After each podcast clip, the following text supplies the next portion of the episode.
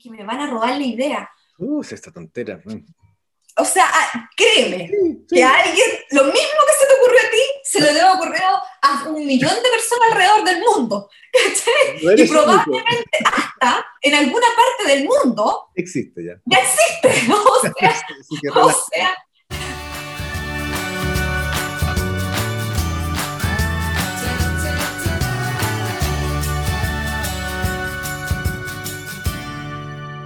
Hola, ¿qué tal amigos? ¿Cómo están? Bienvenidos una vez más a una nueva edición de 20 Minutos. Este espacio que tú ya conoces, que hablamos de emprendimiento, de innovación y sobre todo de crear valor en el mundo de la salud.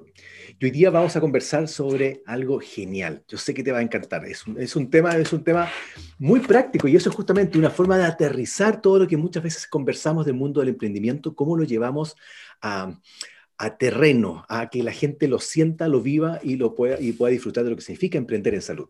Así que te voy a pedir que, me acompañes hoy día con una persona que es tecnóloga médica, pero que y además es especialista en el ámbito de la oftalmología. Y no solamente eso, es la directora de la especialidad de oftalmología de la, carrera. Es directora de, un nuevo diplomado de la Universidad del Desarrollo que es en, en, en innovación en Innovación en Salud Digital. Eh, es parte del equipo de Snap, que también ustedes conocen. Em, y tiene, justamente vamos a hablar de, una clínica oftalmológica, móvil que se creó hace un tiempo atrás y no quiero adelantar más porque esa historia es sobre lo cual vamos a hablar el centro de esta, de esta entrevista. Así que le doy la bienvenida a Valeria. Valeria Blanc, ¿cómo estás? Hola Andrés, ¿cómo estás? Muy bien, gracias. Muchas gracias por la invitación. Bienvenida, pues qué rico que estés acá. Estamos en un día helado, ya estábamos en la previa, entrando en calor. ¿ah? Muy frío. Sí, está muy frío hoy día en Santiago, pero esto no quiere decir que tenemos la energía de, de, hoy día compartir con Tuti. Así que vamos a partir rápidamente. No esperemos que el frío nos, nos apague, sino que el tema. Vale, cuéntame, la gente igual quiere conocer y nos encanta poder conocer a la persona con la que estás conversando. Vamos queremos hablar un poquito de ti, conocerte, queremos hablar de emprendimiento y después sumergirnos en lo que es justamente el, tema central de hoy día. ¿Quién es Valeria? Uf, Valeria, a ver, yo soy tecnólogo médico, como tú bien dijiste, eh, con especialidad en oftalmología. Eh, egresé a la Universidad de Chile hace unos buenos años atrás. Soy coordinadora de la especialidad de oftalmología y optometría en la Universidad del Desarrollo, docente también de la Universidad Central, directora del Diplomado de Emprendimiento e Innovación de la, eh, en Salud Digital de la Universidad del Desarrollo, eh, que está rompiendo un poco esquema ahí, marcando pautas, estamos bien contentos, donde como tú bien decías, eh, eres parte del equipo docente, una parte importante además del equipo docente, directora de Desarrollo Estratégico en SNAP, eh, emprendedora, ¿ya? Eh, y ahí sí me siento súper, em, eh, ¿cómo se llama? Identificada y, y, es una de las palabras que a uno lo definen, ¿ah? Cuando uno emprende, emprenden tantas cosas. Yo tengo, emprendí jovencita a los 21 años con familia, así que mi hijo mayor tiene 15 años, para que saquen la cuenta ahí de la edad, para no decirla yo. Mi mayor tiene 15 años y tengo tres, así que una familia un poco poco tradicional quizás hoy en día que, una, que alguien tenga tantos hijos, digo yo, sí. no, sea mucho. Así que personas jóvenes tengan tantos hijos, pero, feliz con, mis pequeños. Emprender, exactamente, emprendiendo familias jovencitas y emprendiendo proyectos también. Y a propósito de proyectos, y yéndonos, metiéndonos en el mundo del emprendimiento, eh, eh, Emprender es algo que hacemos todos los días. Yo creo que uno consciente o inconscientemente inicia una idea, un proyecto, algo. emprender no es solamente un negocio, es, iniciar algo, ¿cierto? Es crear algo nuevo. Pero, pero cuando hablamos de emprendedores empiezan a haber algunas características y, hay aventuras que están dentro de eso. Y tú ya te definiste como emprendedora. ¿Qué cosas? ¿Cómo, cómo, ¿Dónde vivió Valeria el mundo del emprendimiento? Más allá de todas las cosas que ya has nombrado y sobre las cuales vamos a profundizar. ¿Hay alguna papita entretenida, alguna historia de Valeria emprendedora? Oye, como, yo creo que como tú bien lo definías, emprender uno no emprende solamente diciendo, no, voy a hacer una empresa, partiendo de, así como de la parte empresarial. Siempre se habla mucho del emprendimiento como que la empresa. No, yo siempre, de hecho, a, mis, a mis, chicos en, en clases, igual llevo clases de gestión, eh, innovación y emprendimiento, y uno dice, emprender es más allá de, la empresa, de esto tan grande, ¿no? Uno emprende en cosas pequeñitas, desde, desde el captar la necesidad, desde el poder detectar que hay una necesidad que no está cubierta y el cómo la podemos resolver, en cosas pequeñas como en un grupo de trabajo, en una asignatura, em, eh, en soluciones o problemáticas que están desde tu mismo hogar, en cómo las vas a resolver, a buscar una mejor solución, una mejor manera. Entonces, siempre uno tiene que estar, uno tiene ese espíritu finalmente. El, yo tengo un profesor de innovación que decía que el mundo estaba lleno de conejos, que el tema era agarrar el suyo en el fondo y poder desarrollar ese, ese, ese conejo, ¿verdad? Y, hacerlo crecer en el fondo en el tiempo. Eh, eh, de una manera obviamente eh, innovadora, buscando en el fondo nuevas soluciones. Pero finalmente yo creo que, que, va más que nada en, en la disposición que uno tiene. ¿Ya? Y el, el, empuje que uno le ponga. O sea, anécdotas te puedo contar, por ejemplo, hubo un tiempo que yo decidí, no sé, que ya llevaba mucho tiempo trabajando, mi hija tenía, mi segunda hija tendría un año, un poco menos de un año, y, dije, no, me retiro, renuncié a todo, me fui para la casa, dije, me voy a ser mamá, y a los dos meses ya estaba aburrida y resulta que me puse, importé cristales, me empecé a importar plata, empecé a hacer joya, empecé a venderla, me empecé a la ah. página web. Vale, joyera, eh, mira esa parte. Y empecé a, hacer, y empecé a aprender sola y, y, a vender cosas por tenía una página web, empecé, fui de las primeras, de hecho, en vender a través de Cuponatic y todas estas páginas, este tipo de, de artículos. Y y de ahí volví a lo mío a ser tecnólogo y todo, fue como un espacio de tiempo que me duró, todavía tengo varias cositas por ahí que de repente las regalo para los cumpleaños, como que me quedaron ahí guardadas, me las guardé para mí también otras, así, pero no, súper, eh, yo creo que te digo, es una actitud finalmente, es como una actitud, es como eh, el partir desde mirar qué es lo que la gente quiere, qué es lo que la gente necesita, qué es lo que le gustaría y, buscarle, darle la vuelta, empezar a probar, uno empieza a probar de a poquitito, em, eh, este llevar esta metodología de innovación, aunque, mira, yo cuando partí con esto no tenía idea de metodología de innovación, entonces te das cuenta que en realidad innatamente el emprendedor va probando y va, va haciendo prototipos, exacto, sin saber lo que está haciendo muchas veces, y eso es parte del espíritu emprendedor, porque sin tener los estudios tú puedes emprender. Ahora después te puedes perfeccionar, por supuesto, y hacerlo obviamente mejor y a lo mejor incluso hasta caerte menos veces de las que uno se cae cuando uno está bien preparado, porque el emprendedor se cae y se tiene que levantar y se tiene que parar. Y eso es parte de, emprender, o sea, el fracaso, los porrazos, es parte del viaje y eso hay que entenderlo, asumirlo y, y, aprovecharlo, porque el porrazo no tiene sentido si no aprendiste nada. O sea, si te vas a quedar no tiene sentido. Ahora, tú eres un especialista justamente en esa área, en la, metodología, ¿no es cierto? Design Thinking, Sprint, ¿no es cierto? Como justamente uno va iterando y va buscando centrado en la persona, centrado en el dolor, va encontrando soluciones y va mejorando sobre la marcha. Que justamente ese concepto de mejorar y de equivocarse rápido, equivocarse barato, como hablamos siempre en este mundo, eh, parece ser tan contradictorio con la formación que tenemos en el área médica, donde, donde eh, trabajamos desde la verdad, desde lo probado, desde los estudios, desde, los papers, donde no tenemos espacio a ir mejorando en el camino, sino que al contrario, hay una, estructura mental distinta. Y quizás eso ha hecho en algún minuto, no sé qué opinas tú, que en el mundo de la, salud, los profesionales de la salud se han encontrado con algunos problemas de emprender. Sí, de todas maneras, la resistencia al cambio en la, en la salud eh, con respecto al emprendimiento es, es, potente. O sea, para poder llevar a cabo, un, y no solamente dentro de una institución X, sino que cuando tú quieres emprender y hacer algo más grande, incluso de repente te ves eh, eh, encerrado por la misma normativa de la salud. Entonces, tú quieres hacer algo, tienes ya, superaste la barrera de la parte económica, tienes un proyecto, todo, ¿verdad?, ordenado, pero cuando ya lo quieres implementar, te encuentras con la normativa que también te coarta el emprendimiento. Entonces, eh, hay, hay, en salud, claro, en salud nosotros está todo basado en la medicina basada en la evidencia y en que tiene que estar súper mega aprobado para poder estar, para poder realizarlo. Entonces, claro, hay cosas que efectivamente deben ser así, pero, pero hay otro tipo de proyectos que son de ayuda a la comunidad, por ejemplo, que en realidad uno los puede pilotear y, llevarlos a cabo y, y y buscar la forma, pero, pero cuesta mucho, no es fácil, no es fácil emprender en salud. Claro, lo que pasa es que evidentemente no piloteamos el tratamiento, pero piloteamos el sistema. ¿ah? los procesos, la metodología, y ese es el mundo donde hay que empezar a buscar. Ahora, tú nombraste, nombramos, justamente conversamos sobre equivocarse, sobre fracasar, sobre el dolor que significa muchas veces, eh, sobre cómo afecta a los egos de muchas personas. ¿Cómo superar los momentos? ¿Hay algún momento que tú hayas enfrentado un, problema en, alguno de tus emprendimientos antes de entrar al mundo justamente que nos, hoy día que nos reúne? Eh, y saber cómo saliste de eso, cómo lo superaste. Mira, me pasó en el mismo emprendimiento eh, del que te quiero contar, en realidad.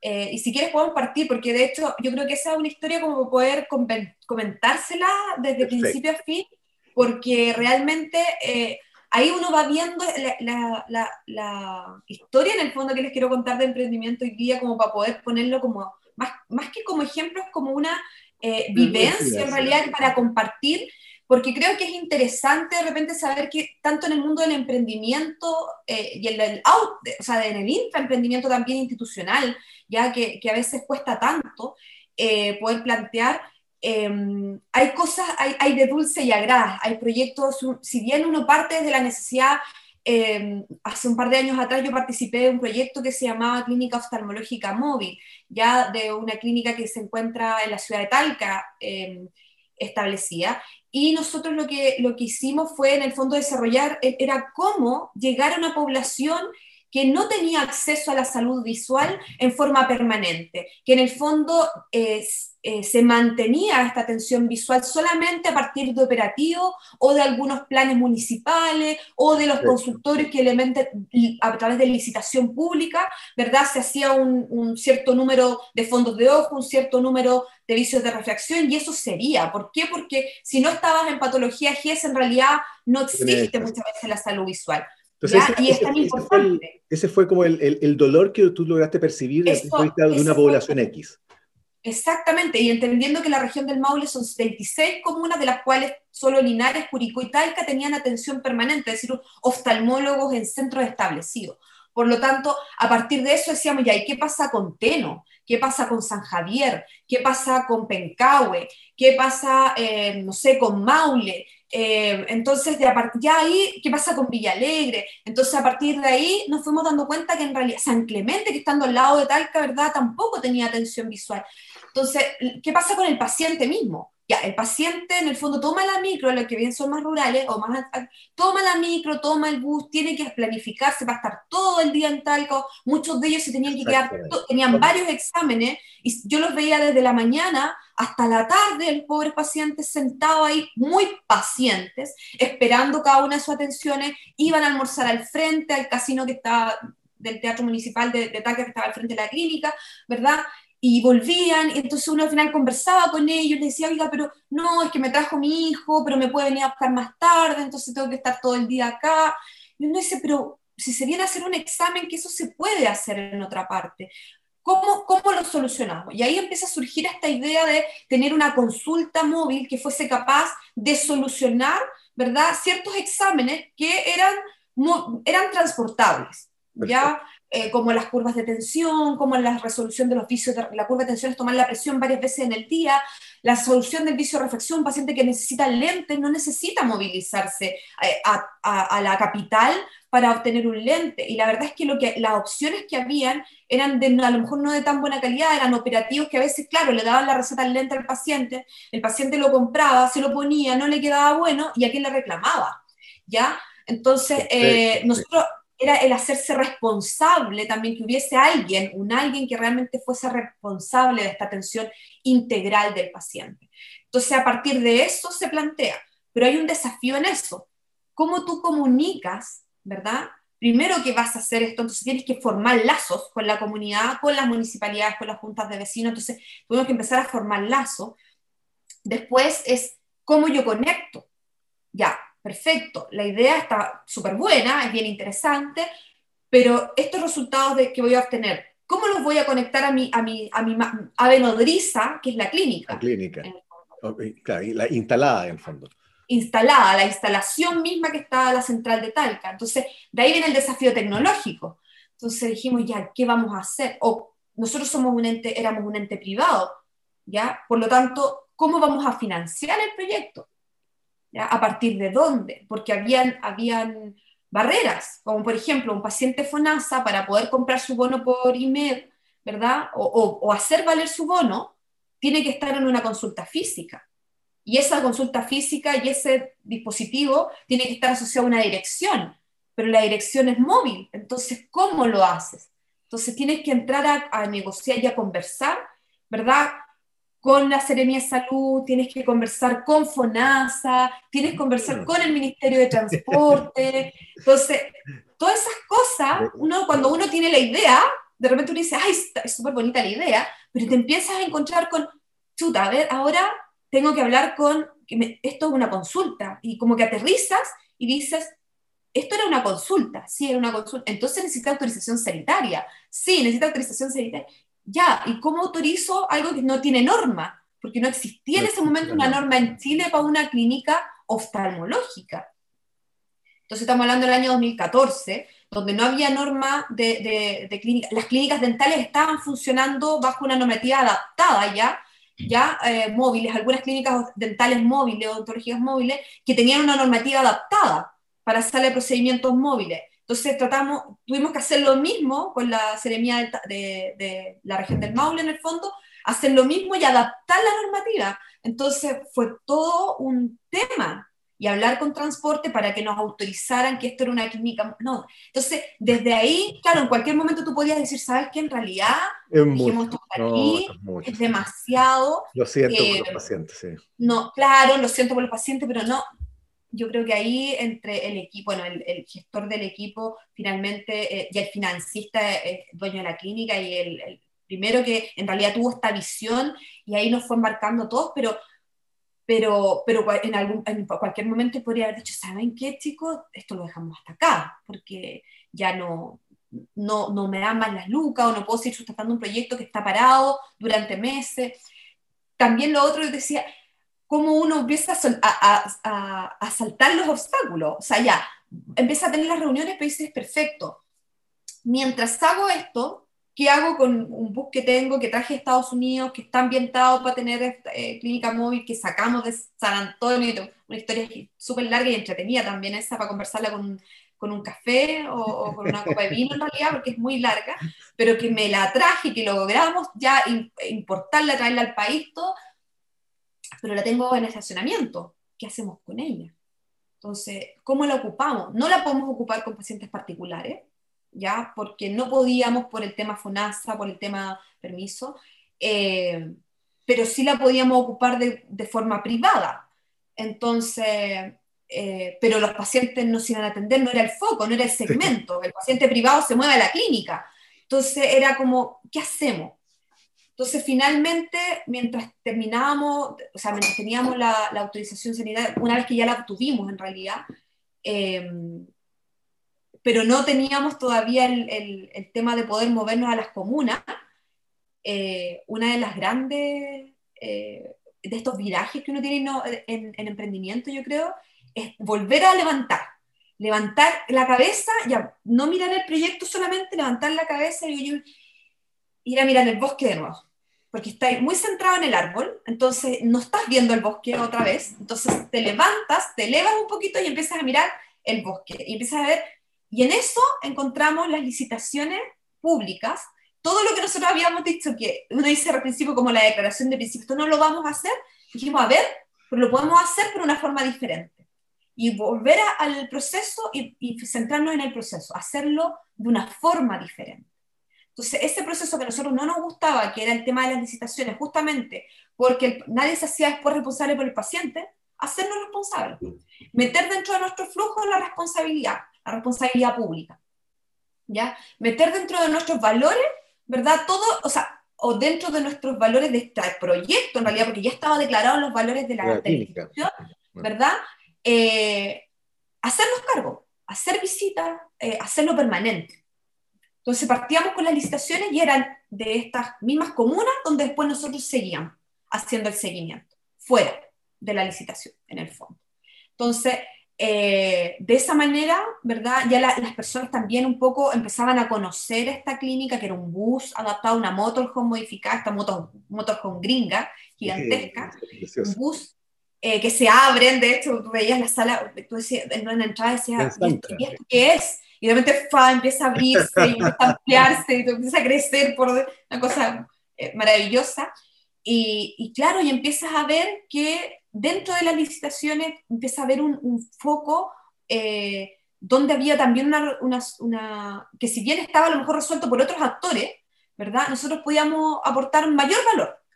Entonces, a partir de esas licitaciones empezamos a financiar la base, finalmente, eh, eh, eh, más que financiar, en realidad empezar a obtener los primeros ingresos para poder sustentar el proyecto, mientras, ¿verdad? Podíamos hacerlo entrar ya en la comunidad como un proyecto tal, como un proyecto independiente.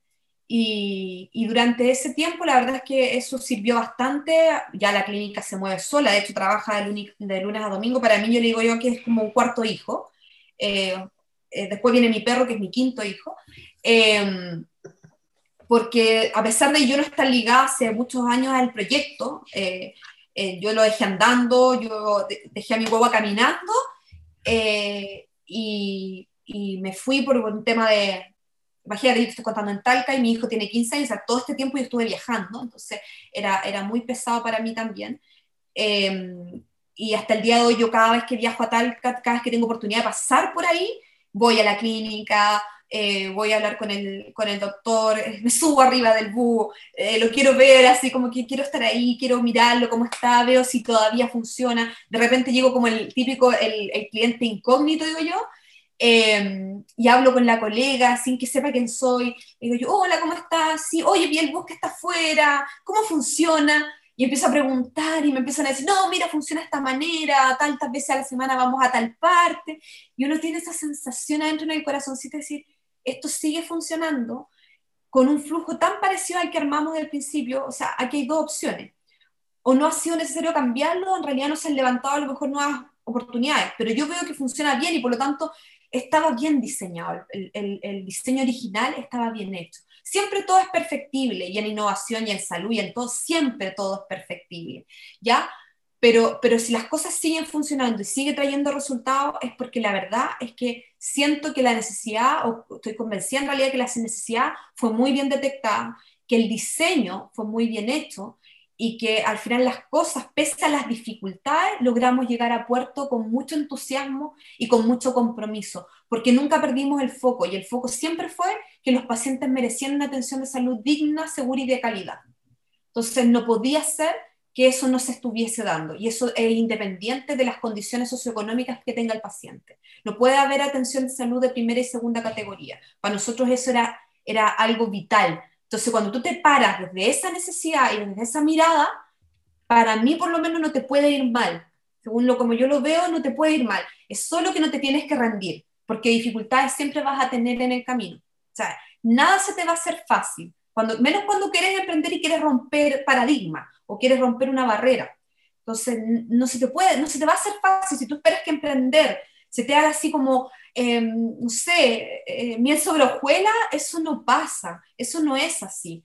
Entonces hay que tener, eh, el, uno dice el cuero duro, ¿ya? Porque te van a pasar cosas, porque en el camino te vas a encontrar con dificultades, y siempre, como siempre digo yo, uno tiene que levantar la cabeza, mirar, volver a mirar, porque a veces uno tiene muy claro el problema, pero a veces hay algo que se puede haber arrancado, se te puede haber escondido o no haberlo visto, y justamente en esa vuelta de tuerca puedes encontrar nuevamente la solución para salir de la dificultad en la que estás. Entonces, no encerrarse, eh, a veces el mismo, el enamorarse mucho del problema hace que tú no, hace que tú no veas, ¿verdad? O pierdas el foco en cuál era, o del proyecto en realidad, hace que tú pierdas el foco de qué, cuál era el problema mismo, ¿ya? Entonces, eso no tampoco puede pasar, porque ahí te puedes perder finalmente. Exactamente, mucha gente que, tiende a enamorarse mucho de la solución, del producto, y pierde el foco del para qué, ¿ah? y justamente cuál es el sentido inicial. Eh, y eso es fundamental. Oye, y, volviendo al, tema que lo, dijiste ahora hacia el final, y un poco como partía la pregunta, era eh, los temas de cómo superar los... los eh, ¿cómo, cómo, cómo, a ver, pensemos en, este era un equipo importante, no sé, por lo menos había más de dos personas, por lo que tú, por lo que tú cuentas en la historia. Pero hay un emprendedor a lo mejor solitario, hay un emprendedor que, está, que es independiente que a lo mejor no tiene apoyo. ¿De dónde saca esa energía? ¿Qué, qué, qué le podemos decir a esa persona? Eh, ¿Qué es lo que, cuál, cuál podría ser una guía, una, no, quiero decir consejo, pero, pero, porque igual hay un tema de liderazgo cuando hay, el líder ahí funciona, es fundamental. ¿Cómo no me lidero yo solo? ¿De dónde saco esa energía? ¿Qué, ¿Y dónde debo focalizar? Ya lo, algo lo dijimos, pero quiero enfocarlo en, en, esa, en esa vista.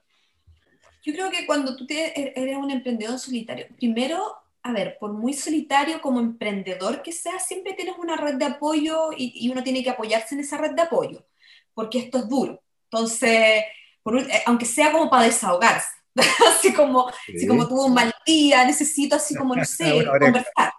Sí, eso, eso es importante porque la verdad es que la contención, cuando uno está emprendiendo, es importante. Eh, sobre todo en un país con, con, con, los problemas en el fondo o con, con, un problema casi resignado, diría yo, de salud mental que, que tenemos y sobre todo hoy día en pandemia. Así que hay que tener ojo con eso. O sea, la compañía tan solitaria no puede ser. Pero, pero, pero sí se entiende obviamente a lo que te refieres con respecto al emprendimiento, al, al emprendimiento por decirlo, al, a, cuando la persona emprende más que en un, en un, en un equipo de trabajo. Eh, eh, partes de, desde uno mismo. Mira, yo creo que la resiliencia, yo creo que la, el trabajo, el, el, como te decía, el no, el no cerrarse en la solución, eh, sino que eh, mirar siempre, enamorarse del problema y no de la solución. Yo creo que el, el no rendirse, el no bajar los brazos, pero también darse el espacio para respirar. O sea, el, tomar distancia. Eh, ¿Qué pasa muchas veces? Que uno está tan metido en el emprendimiento que, que no, como te decía yo, no puedes ver, ver bien el, bosque. Entonces, el tomar la distancia eh, eh, no se trata de dejar tu emprendimiento botado y dedicarte a otra cosa ya decir, porque eso pasa muchas veces, que decimos, ¿sabes qué? En realidad ya no más y voy a buscar trabajo en mi profesión. Y eso yo lo he escuchado, y lo he escuchado harto, ¿ya? Eh, entonces ya suficiente, ya esta cuestión no resultó, em, y, y, me voy a buscar trabajo en mi profesión.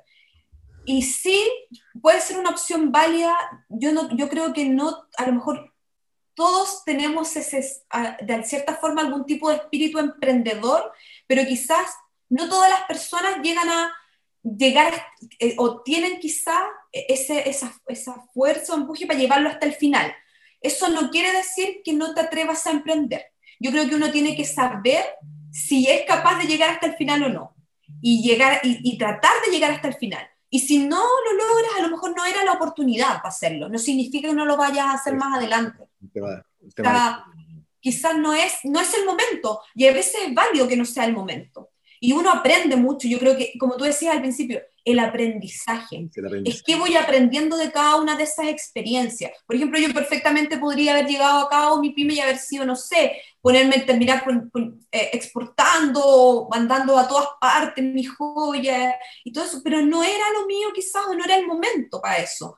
Eh, todo el mundo me dice, pero ¿por qué no lo hiciste tú? Y ahora mira todos los que hay detrás tuyo que lo hicieron, lo hicieron pero, no era mi momento y no era lo que a lo mejor a mí me llenaba. En cambio, yo veo salud y para mí, como soy del mundo de la salud, obviamente empujo mucho más los emprendimientos que tienen que ver con salud porque, porque yo me siento en mi zona también más tranquila. No sé si es la zona de confort, porque yo no, sé si habrá zona de confort cuando tú quieres emprender en salud y tienes como toda la ola encima y va como, como que vas nadando contra la corriente, pero pero sí es una zona donde yo me siento más, más cómoda quizá o, siento que el problema eh, me enamora más. Eh, siento que puedo, cuando uno está en salud además, y además es profesional de la salud, ahí se juntan dos cosas. Es la vocación, porque ninguno de nosotros, yo creo que, y se lo digo a los alumnos también, si usted se puso, puso a estudiar en una carrera de la salud para hacerse millonario per se, se equivocó carrera, porque esta es una carrera de servicio. Entonces, primero viene el servicio entonces, y, la vocación. Entonces, porque hay muchas cosas de las que va a ver y de las que va a vivir que no le van a gustar. Entonces, eh, va a tener que tener vocación de servicio. Entonces, no, no es tan... hay, que, hay, que, hay que tener cueros chancho para estar en salud también. ¿no? esto no es fácil. Una de las cosas que dijiste y me, encantó, ¿vale? Es, eh, em, te decía, este es solo emprendedor porque justamente hay muchos profesionales de la salud que emprenden solo. ¿ah? Y si emprende solo, quizás emprende con un compañero, pero que también se, y se sienten solos, como que se aíslan del sistema. Y no le cuentan nada a nadie, pero por favor no le vayan a contar a nadie y no lo socializan. ¿ah? Y empiezan a caer en la trampa de, creerse tanto la solución que nunca la, testean, la iteran o justamente no, no, no, no la valoran, no la consideran. Entonces, parten mal. Entonces yo creo que lo que tú dices en ese sentido es sumamente importante, es, compartir, no tener miedo de, de, tener esa red de apoyo, de preguntarle a otra persona. Es que esta persona no sabe de salud, pero eso no importa, te va a entender el problema, si el problema es trascendente y la solución también. Entonces hay que buscar formas de abrir eso y de, y con respecto a eso mismo, el, el tema de, la, de, lo que tú tocas y que uno lo conversa siempre, ¿eh? que, es un tema súper recurrente, es que me van a robar la idea. Uh, esta tontera.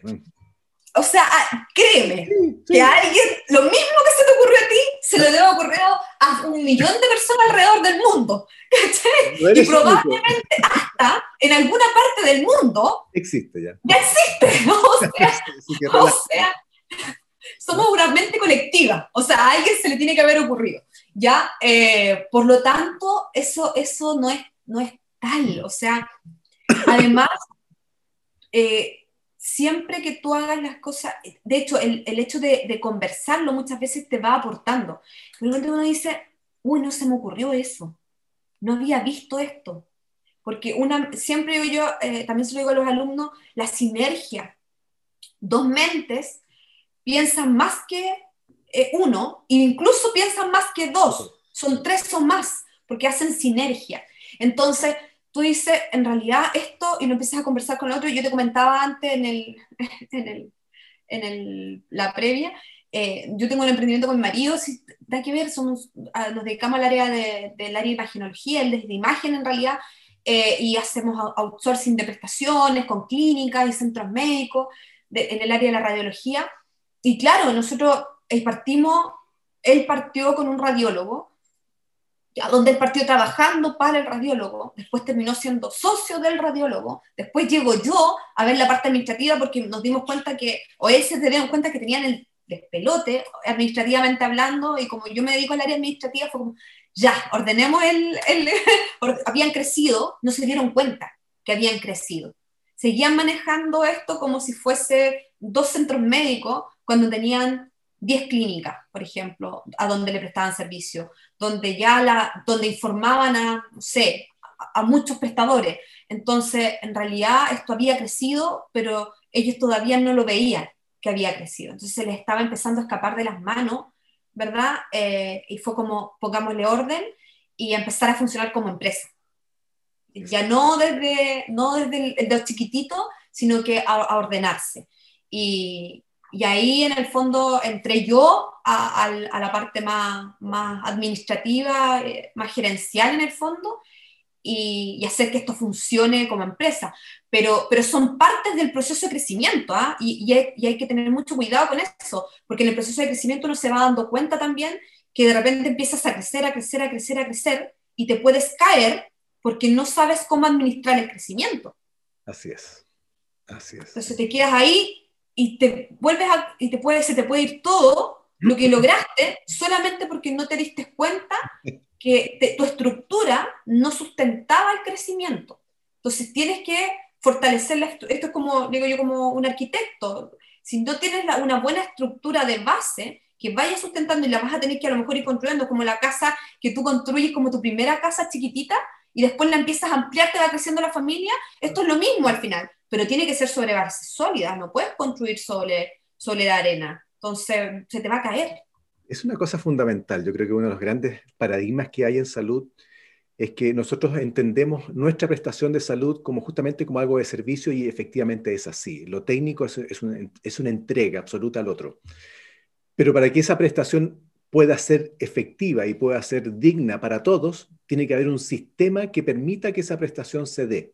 Y ese sistema es el mundo de la gestión, el mundo de, la infraestructura, el mundo del diseño de procesos, el mundo... Entonces hay que entender que la prestación en salud tiene dos caras siempre. tiene el cara, la cara técnica y tiene la gestión de servicios. Es parte, no es una opción. No es que, mira, ahora voy a hacerlo. No. O si no, pasa lo que tú estabas diciendo. Oye, vale, déjame, comentarte algunas cosas que he ido escribiendo, como para ir ya haciendo un, cierre de cosas muy interesantes que tú has compartido con nosotros. Mira, primero quiero decir justamente, recordar lo que, lo que tú dijiste, que emprender va mucho más allá que comenzar un negocio. Emprender es, es implementar, es descubrir una, una, una, solución a un problema de alguien. De hecho, los negocios siempre lo decimos, son simplemente es una idea que soluciona el problema de alguien. Por lo tanto, tienes que primero entender a quién, ¿ah? conectarte con el problema eh, y justamente a partir de eso empezar a, a proponer soluciones. Segundo, eh, lo que nosotros llamamos la trampa del enfoque de la tarea, que tú lo nombraste muy bien con lo del árbol, ¿cierto? ¿Con qué facilidad nosotros tendemos a focalizarnos en el árbol o en lo que estamos haciendo? Y perdemos en dos segundos la perspectiva. Es como estar todo el día caminando muy preocupado de, lo que estás leyendo, caminas y de repente te das cuenta que caminaste todo el día, justo en sentido contrario. Si no tienes esa capacidad de desdoblarte, tener, subir al balcón y tener la vista macro, la verdad es que el éxito no va a llegar. O sea, te puedes estar alejando de tu propio objetivo, incluso haciendo las cosas correctamente. Y ese es el dolor y es una de las cosas que una vez más el mundo de la gestión de servicios aparece. Otra cosa que, nombraste eh, y que es fundamental. Cuando uno emprende, cuando uno está ejerciendo ya, ya es empresario en algo, está, ya el, el, viaje ya se, se, terminó del mundo de emprendimiento estamos operando, tú tienes un feedback muy rico de lo que te pasó a ti cuando tú fuiste, ¿cierto? Como incógnita a ver cómo, cómo estaba funcionando este proyecto, tú mirabas desde, desde el orgullo de algo que está funcionando. No solamente en este caso fue un operativo, pero o sea, una persona que estaba operando, pudo haber sido un paciente que te decía, qué maravilla esto. Entonces, tú, a partir de eso, tú sientes una motivación, ¿vale? Si tú te das cuenta que lo que hiciste hizo sentido y está generando valor. Eso motiva. Pero es muy fácil sentirse motivado cuando tú ves el resultado de algo. El tema es cuando tú estás emprendiendo y no hay resultados. ¿Qué pasa? ¿De dónde viene esa pasión por seguir? Y ahí viene justamente la perseverancia, ahí viene la, persistencia, ahí viene el, creer absolutamente lo que estás haciendo, aun cuando no hay ningún feedback real. Ese es el minuto en que tú tienes que echar mano a esa, a esa pasión y a esa convicción de ti y de, tu, proyecto. Aun cuando tú sabes que no es perfecto, pero ya partiste. Y ahí entonces tienes esa capacidad de ser resiliente, de, poder, de poder socializar, escuchar y, cambiar. Y, y, como, como hemos hablado, es así la, la, innovación, el emprendimiento. Y lo último que te quería decir era que, eh, y lo dijiste muy bien, cuando dijiste vamos a emprender y vamos a emprender con este sistema de, de radiología, y aquí lo interesante es que el emprendimiento fue esencialmente en procesos, en la metodología. Y eso quiero dejar sumamente claro. Muchas veces el mayor emprendimiento que uno puede tener, la mayor innovación que uno puede crear en servicios, tiene que ver con la forma en que interactuamos nosotros y con el paciente. No es una tecnología necesariamente nueva. La tecnología viene para facilitar el proceso que tú rediseñaste, pero en sí mismo el proceso no siempre es la solución. Entonces, Digo esto porque muchas veces la gente se queda entrampada esperando que no tengo la máquina, no tengo esto para poder hacer, cuando tú puedes simplemente rediseñar tu proceso y replantear la forma de hacer las cosas como una forma de innovar y crear valor como nunca. Y en ese contexto está algo que nos une, a ti y a mí nos une muchas cosas, pero lo que nos une esencialmente es crear en función del otro. Empresas centradas en personas, el mundo de la experiencia de paciente como fuente de innovación. Eh, y eso creo que es súper, súper bueno. Vale, ha sido exquisito conversar contigo. Te quiero eh, entregar el micrófono como para que nos quieras dar un mensaje de cierre, pero creo que ha sido muy, muy, muy lindo este viaje. No, yo, mira, solo decirles a todos que se atrevan. Aquí, aquí el que no se, el que no, como dice el dicho, el que no arriesga, el que no se arriesga no cruza el río. Aquí el puente hay que arriesgarse. Mm. Como si no funciona, si no resulta, eh, sí, lo que sí hay que darse cuenta en el momento preciso, porque a veces, como les decía, uno se enamora mucho del proyecto en sí y va más allá de, y no lo suelta en el momento. Ya a veces uno tiene que soltar, y, eso, y eso aplica para todo orden de cosas, uno de repente tiene que soltar, aprender a soltar también. ¿ya? Es como, el eh, límite entre eh, persistencia y, y, y, porfía. ¿ah? Y porfía, y tosudez, así es, es como el límite. Es saber, es saber diferenciar eh, dónde está ese límite. Pero, pero hay que atreverse. O sea, si uno y socializar la idea. La idea, eh, créanme que se les va a ocurrir a muchas ideas. Desarrollenla, piénsenla, denle vuelta, conversenlas con sus familiares, con sus amigos, búsquense un partner, búsquense un partner que los apoye, em, con quien puedan trabajar, eh, y ojalá que no haga lo mismo que ustedes, porque de esa manera también se enriquece más, porque pueden ver los puntos de vista diferentes eh, y se pueden complementar. Entonces, eh, y darle, echarle para adelante, o sea, yo creo que, que acá hay mucho espacio para emprender. Eh, quizás no, no, no, es, no es que sea fácil, el espacio está, hay muchas cosas en nuestro país que no se han hecho, que, que, uno innovar no solamente se trata de que a mí se me ocurra algo que no se le haya ocurrido a nadie más, por eso tenemos esa falsa idea de no compartir la idea, porque creemos que a nadie más se le ocurrió. Innovar también, como decía muy bien, y, y aquí me agarro para poder terminar, ¿verdad, Andrés? En los procesos, en cómo hacer las cosas, cómo hago lo que ya se hace, pero lo hago de una manera diferente a lo mejor, o lo entrego de una manera diferente, o se ve de una manera diferente, o a lo mejor algo que se hace en otro lugar, yo lo puedo adaptar para mi lugar de trabajo o para mi, para mi empresa o para mi emprendimiento y de esa manera estoy innovando dentro de mi empresa o estoy innovando dentro de mi propio emprendimiento porque estoy adaptando algo desde fuera, pero lo adapto a mis necesidades, ¿ya? O a las necesidades de mis usuarios. Y eso también es innovar. Entonces, innovar no es que a mí se me haya ocurrido la mejor idea del mundo mundial, por decirlo de alguna manera, y, soy la única que se le ocurrió. Eso, eso pasa. A, créanme que ya se le ocurrió a alguien. O sea, no son los únicos. Buenísimo. eso, eso es como mi mensaje y, y, hay, que, hay que atreverse y, como les digo, no, no quedarse tan solo, no encerrarse. Buenísimo, me encanta. Y simplemente para cerrar, aprovechando lo que dijiste, yo creo que hay un mensaje también que quiero compartir con los profesionales de la salud en general, que entiendan que ustedes son valiosos primero por, por lo técnico, por eso lo están contratando. Pero ojo, ojo, el agregar valor a un sistema no solamente significa que, tú ejerzas bien, ética y correctamente, correctamente lo que, a tu especialidad, sino que tienes que agregar valor a la empresa. Y ahí viene el tema del intraemprendimiento tú debes ser una persona que genera valor al, sistema con nuevas ideas. Por lo tanto, no te quedes en solamente ser un buen, un, buen atender bien pacientes, sino que ve de qué manera puedes potenciar ese sistema constantemente. Vale, te mando un beso grande. Gracias por este regalo de tu tiempo, por todo lo que nos contaste. Oh, muchas gracias por la invitación. Muchísimas gracias. Nos estamos viendo pronto. Chao, chao. Gracias. Chao, chao. Si tú también crees que el primer paso para transformar tu vida y la de tus clientes es pensar distinto y desafiar tus paradigmas, este es tu podcast. Bienvenidos a Cambia el Switch, tu espacio para compartir en torno al mindset, el emprendimiento y la gestión de servicios. Soy Andrés Cordero y cada semana voy a esperarte con nuevos episodios para acompañarte en la aventura de emprender.